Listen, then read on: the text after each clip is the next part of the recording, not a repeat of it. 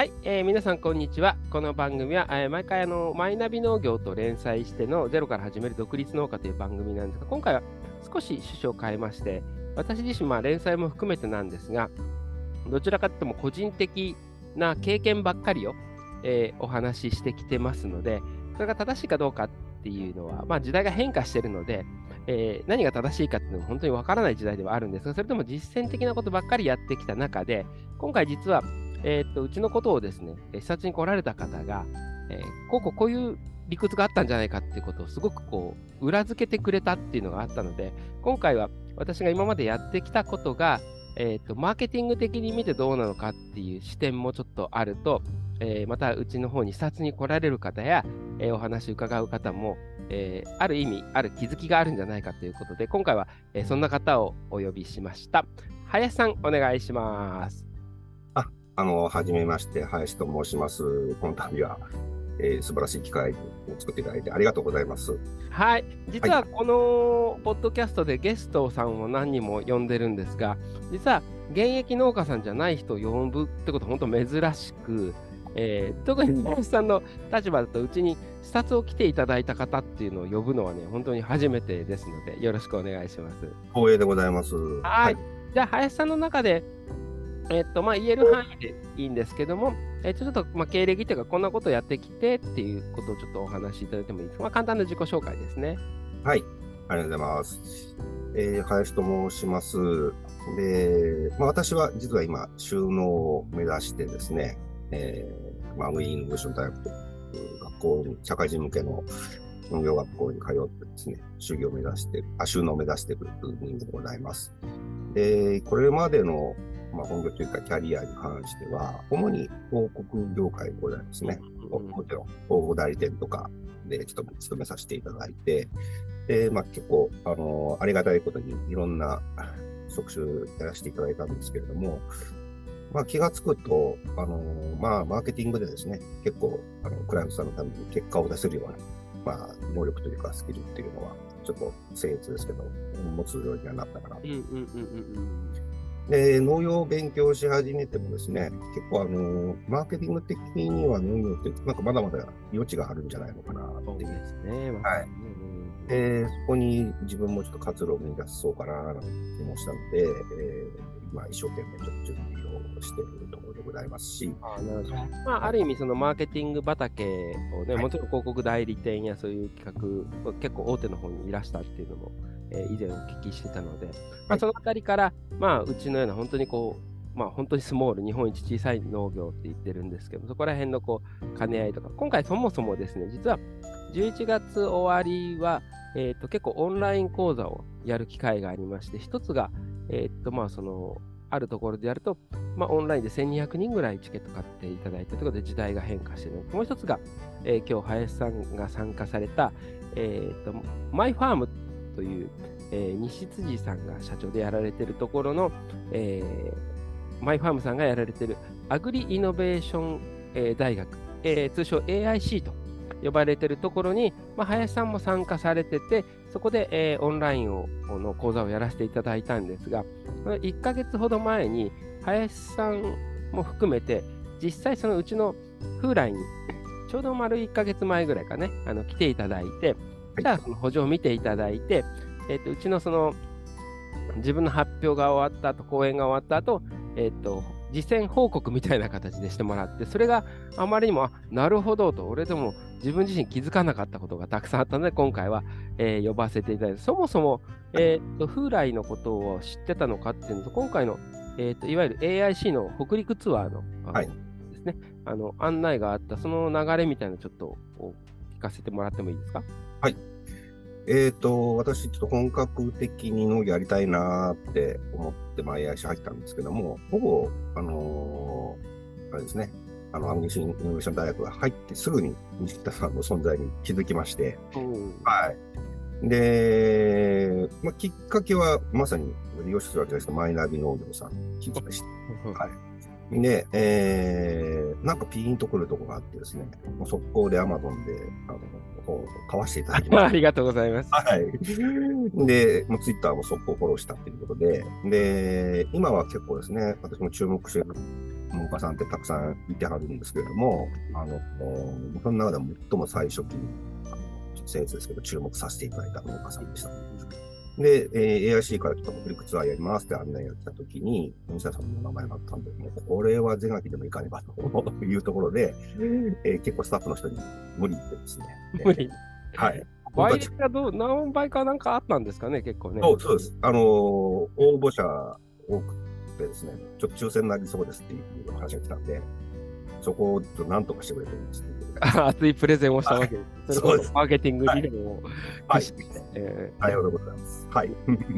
そうですね。あの、今回のその時の視察の様子も後で聞かせていただくんです。が、今回本当に良かったのが、まあ、本当に石川県って宇宙人農家っていう変わった農家さんが多くて、はい、えー、うちの日本一小さい農家もあれば、えー、一緒に行ったのがその金沢大地さんっていう300ヘクタールやってるという、うちの1000倍規模でやってるところ、はい、あとは、えー、富山の土遊農さんっていうですね、本当にこう、はい、北陸って変わった人が多い中で、規模もやり方も全く違う人が揃ってる中に、はい、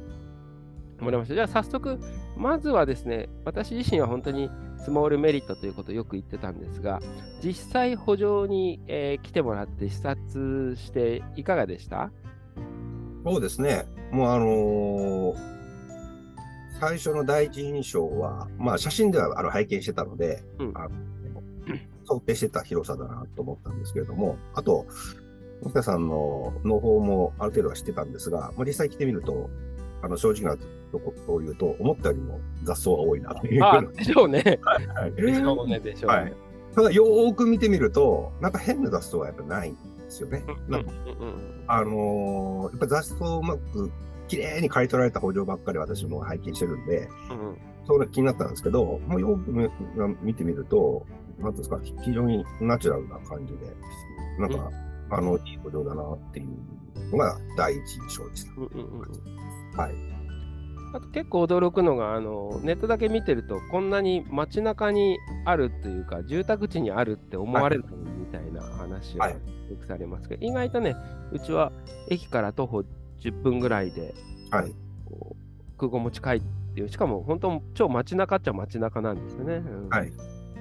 そうですね。だからもう本当に今住宅街のすぐ横っていうところもびっくりしまして、うん、お写真で、あの、あの本のお写真では、あの補助の方の写真見たんですけど、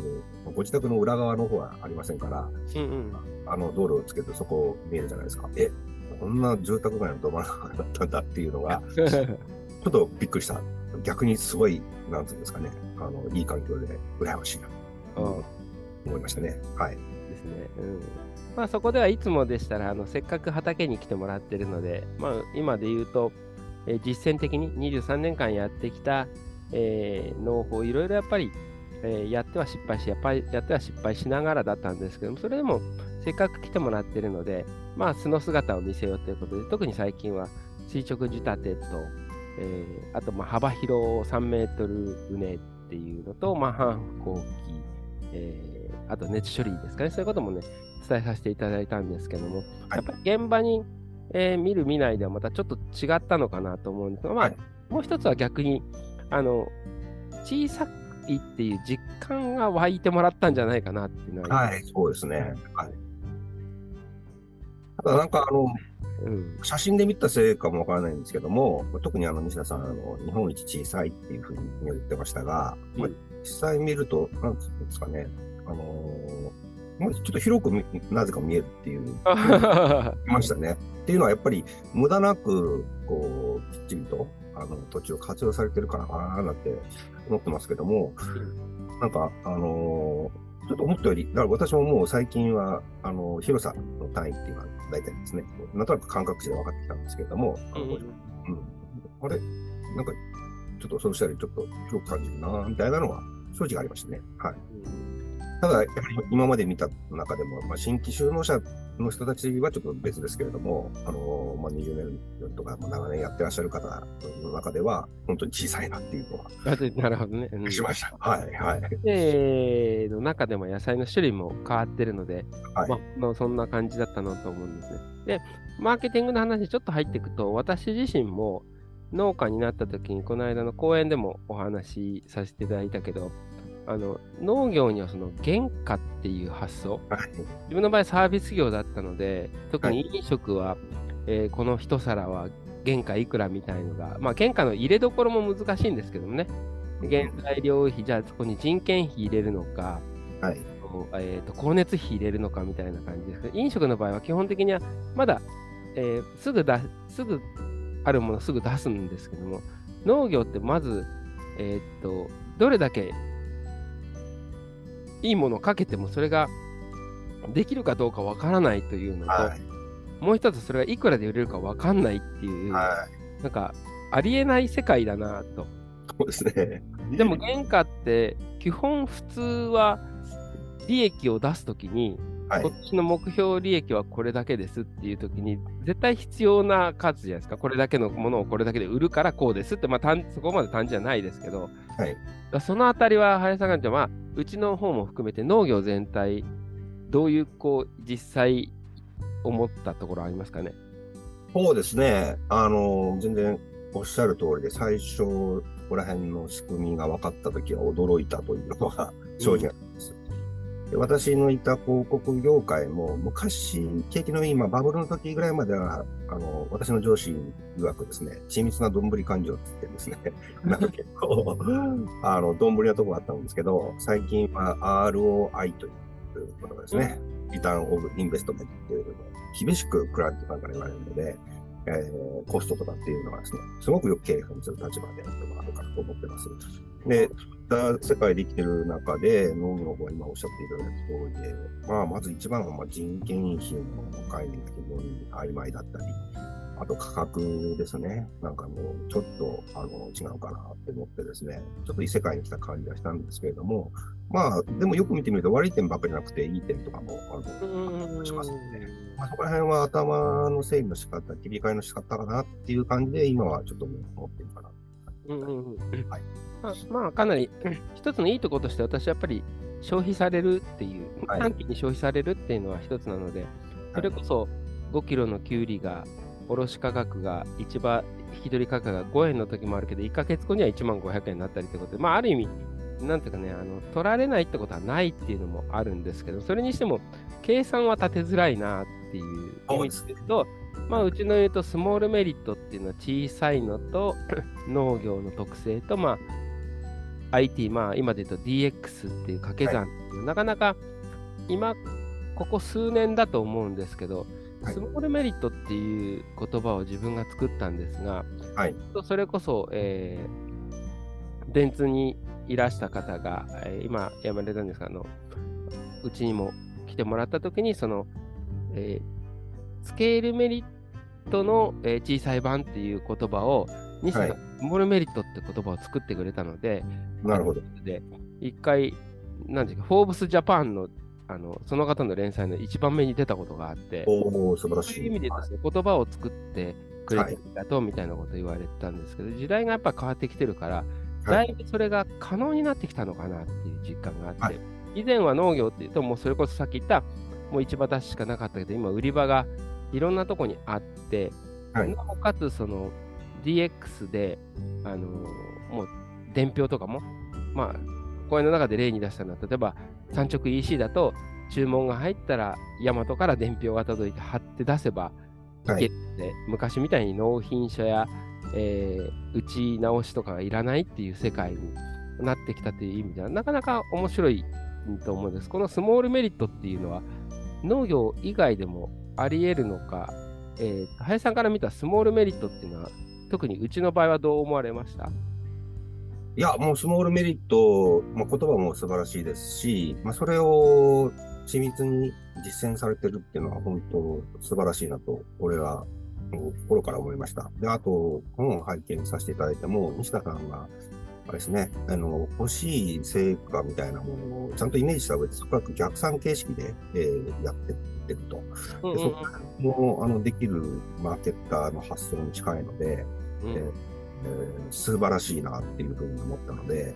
うんで、えーもう本当にそういったところを知れば知るほど、あのー西田さん、ちょっと僭越ですけども、西田さんが思われてる以上に西田さんのやられてることって私素晴らしいと思ってるんですね。なので、えー、本当に、なんていうんですかね、えー、もっともっとなんか評価されるんじゃないかなと思ってます。はい。そうですね。だから目線がやっぱりスモールメリットって言葉が自分で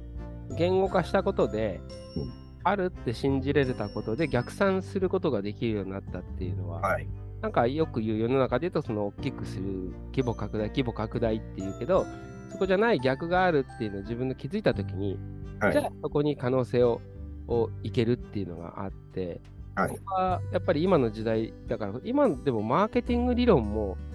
随分変化してきてるから時代にこの理屈がついていけてるのかなっていうのちょっとこう、あの別のこう逆質問なんですけど。はい、うん。あの、おっしゃる通りですね、私も、まあ、まあ広告業界、まだおりますけれども、まあ、できるだけ早く引退したいと思ってますが、まあ、なぜ引退したいかの気持ちの5%ぐらいはですね、もう時代が早すぎてですね、もう年取るとしんどくなってきたっていうのがありまして、うん。私デジタルやってたので、まあ本当に日進月歩の世界かなと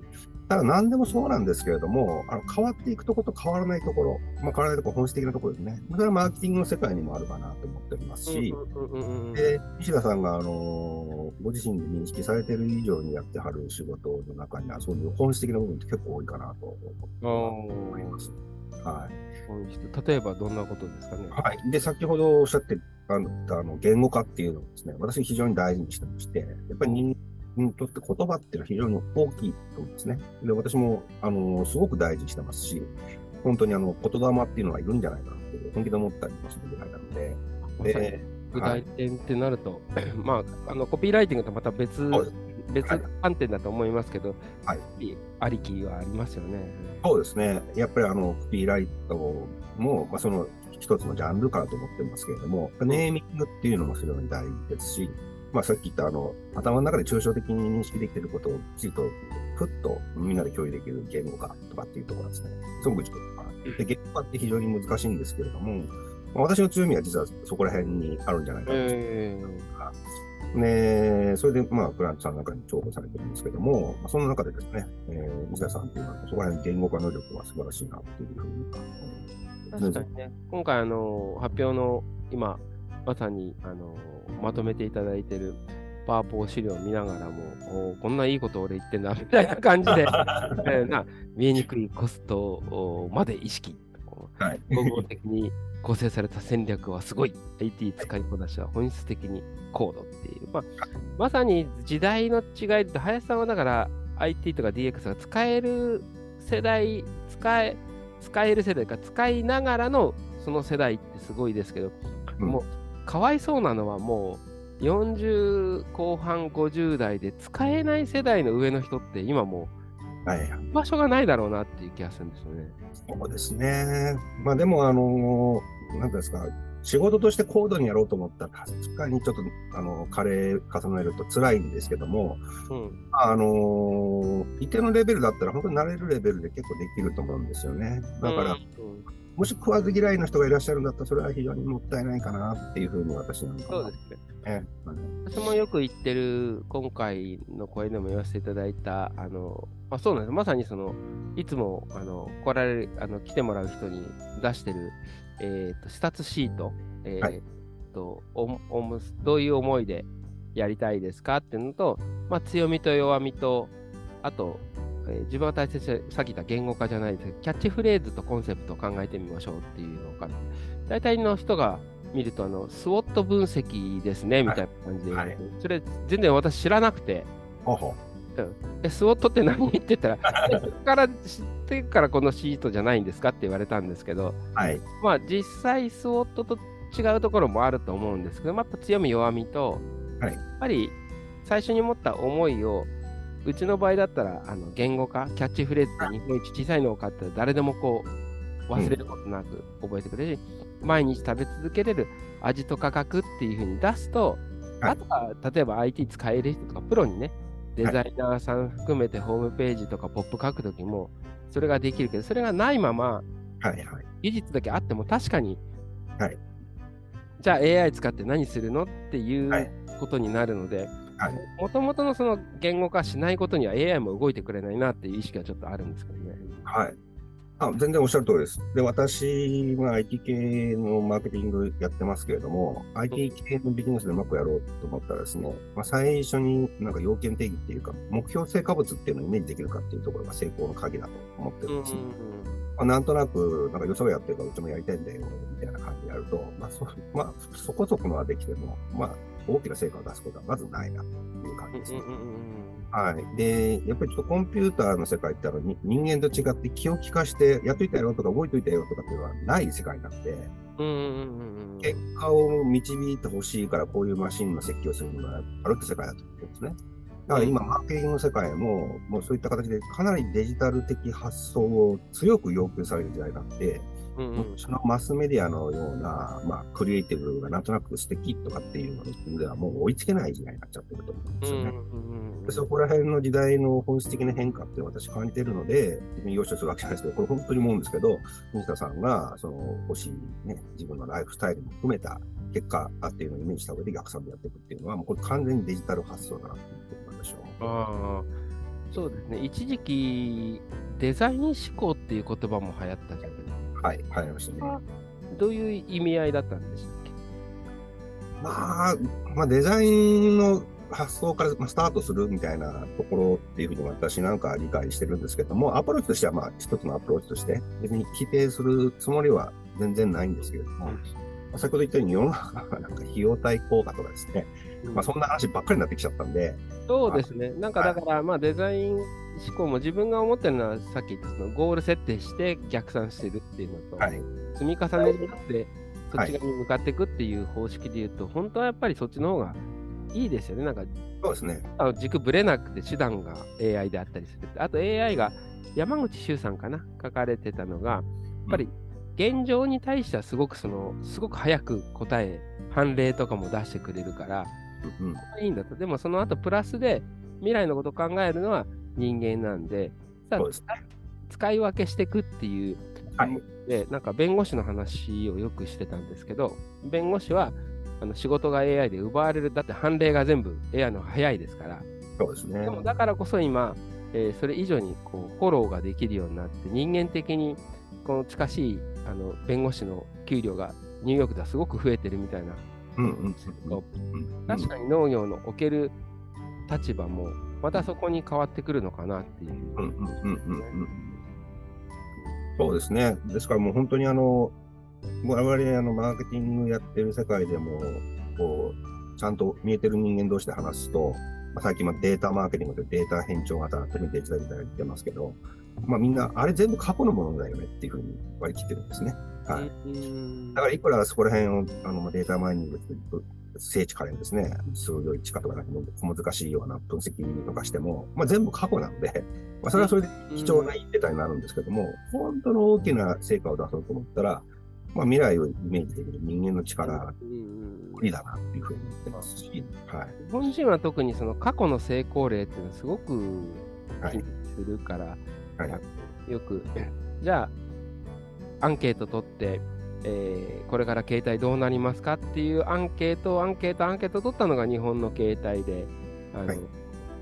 ね、スマホの場合は別に誰もそのアンケート取らずに、来たら大体反対されたけど、行くんだっつって言ってついてきたみたいな。まあ、そその中に影にはね、失敗例もたくさんあると思うんですけど、はい、特に変化の激しい時代は、過去の事例にとらわれててはいけないし、特に自然災害が多い農業だと、本来はね、百姓っていう、あっちこっちにこう、なんかあった時にリスクが分散できたっていう意味でと、百姓理論は自分は、うん、はい、これからの時代、はい、すごく日本ってリスクが高い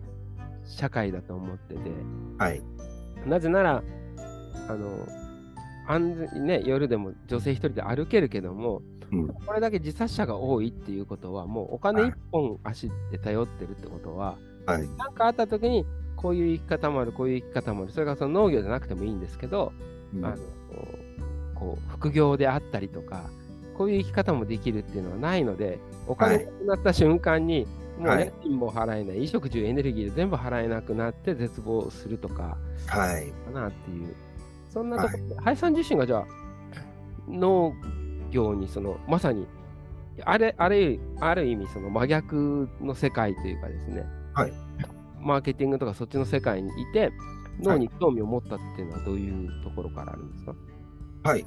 あのーまあ、私も今おっしゃっていただいたような、これからの世の中、特に日本っていう国は好きなんですけど、どうなるんだろうと。超高齢化社会になったり、確定な的な未来でございますから、うん。というような漠然としたあったのかですね、あのーまあ、そんなに私は深く懇意にしてないんですけど、まあ、かつての職場の先輩が、なんかあの収納された方がいたんですね、東部の方に。で奥さんご実家が、あのー農家さんだったらしくて、ただ、まあ、優秀な方だったんで、あるよあるよという、なんか、まあ地域の顔役みたいなのをやるようになっちゃったりしてですね、えー非常に生き生きされてるっていう様子を見ると、あやってすごいいい顔してるな、みたいな感じで、なんとなく直感ベースで、あそういう選択肢ってあるんだ、素晴らしいな。まあ、それがちょっと原体験かなっていう。ああ、一つそういう先輩がいたっていうのは大きいそうですね。はい。だから、まあ、本当に、ね、こうやって本格的に収納を目指そうかなと思って、まあ、お会いする方、あー皆さんですね、やっぱり、あの、人として、ちょっとちゃんと生きてらっしゃるっていうイメージがあってですね。正直、大都会の、あの、超混雑してる通勤電車にいると、皆さん目が死んでらっしゃるっていうふうな感じがするんですよ。うんうんはい。ね今私大阪住んでますけれども、まあ大阪はまだね、ちょっと電車でベラベラ喋れるおばちゃんとかもいるので、まだいいんですけど、まあちょっとね、その他、あの、日本の首都をディスるわけじゃないですけど、なんか本当に、なんかねみんな本当に生きてるのかなっていうような顔で、あの、行列されてるのを見るときに、やっぱそれはちょっとねいろいろ考え込んでしまうんですね、ふと我に返る。はいそんな中で言うと、はいえーっと、私自身、食ニーズ、これはちょっとね、ちょっと確認したいなと思ったのが、これの中で、昔はそれこそ戦後は量が求められてた。はい。で、味になった美味しんぼとかそういうのが、グルメが出てきて、で、今は機能性がある程度来てるのかなと思ってて、リコピンとか、はい。はい。低糖質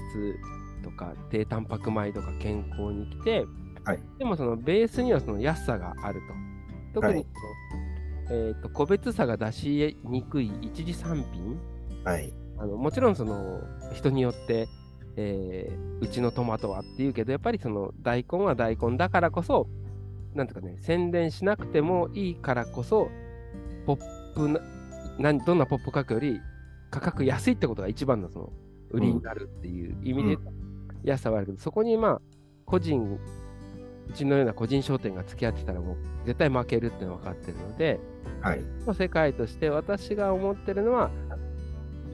あごめんなさい、個別満足度とはい。いうことで、こういうふうに情報を出す、その情報自体、出してる情報自体が、うんとってもその、えー、と価値がある。それはうん万人にと通じなくても、あ、ゲンさんのこの、えーキムチって、あの3月1日に種まいた白菜でできたキムチだよねって言って、食卓の話題に上るぐらい、はい。あんまりそれをその何わ節で押してもいけないのかなって、その兼ね合いがね、今ちょうど思ってるところなんですよね。はい。はい。うん。農家は大変だ、大変だ、助けましょうのじゃなくて、うん楽しそうだねって言って、だからといって、やっぱりもう美味しくてはい。安全なのが今当たり前なので、そうですね。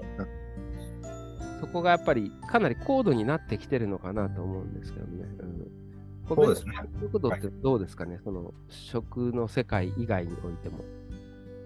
いや、もう全然おっしゃる通りだと思います。で、一般的なその他の業界の企業さんも、そこら辺の発想をですね、時代に合わせて変えるところで苦労されているところ多いと思いますね。で、うんやっぱり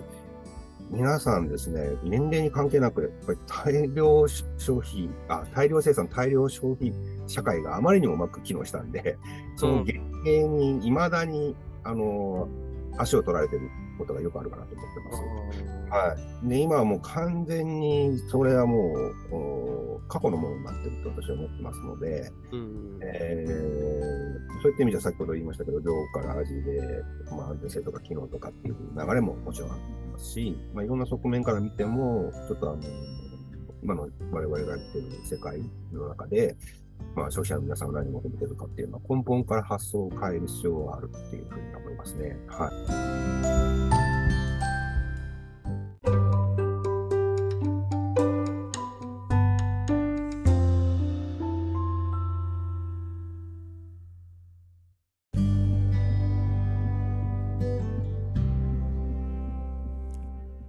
マーケッターから見た風来の前編お聞きいただきありがとうございました。本当にあの内容を聞いてるとあの光栄なことばかり、え、言っていただけるんですが、え、本編でもちょっとお話ししましたが私自身は全く、え、マーケティング理論は勉強したことがなくてただまあホテルマン時代にまあ損益とかそっちはやりましたが、え宣伝広告の面では全くやってないというのを、えまあ自分のこう思いつきというか、まあ、失敗しながら修正しながら、えー、それこそスモールメリットですね。小さいからこそ、えー、失敗しても、まあ、もう一回チャレンジすればいい。しかも一人なのでっていうのが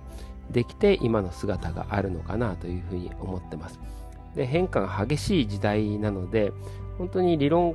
とか、えー、そういったものが全く役に立たないっていうのはちょっと大げさですけども過去は過去だなってていう割り切る時代に、えー、なってきてるのかなというふうに思うとなんとなくその場その場で瞬発力でやってきたことが良、えー、かったのかなっていうのをお話林さんと、えー、お話ししてる中でなんかこうすごく自分自身が勇気づけられたというかあ裏付けられたなというふうに、えー、思ってます、AIC アグリイノベーション、大学の方で、視察に来ていただいた、え皆さんは、本当にあのいろいろな仕事をやられててですね、あのこの今回、えー、真剣に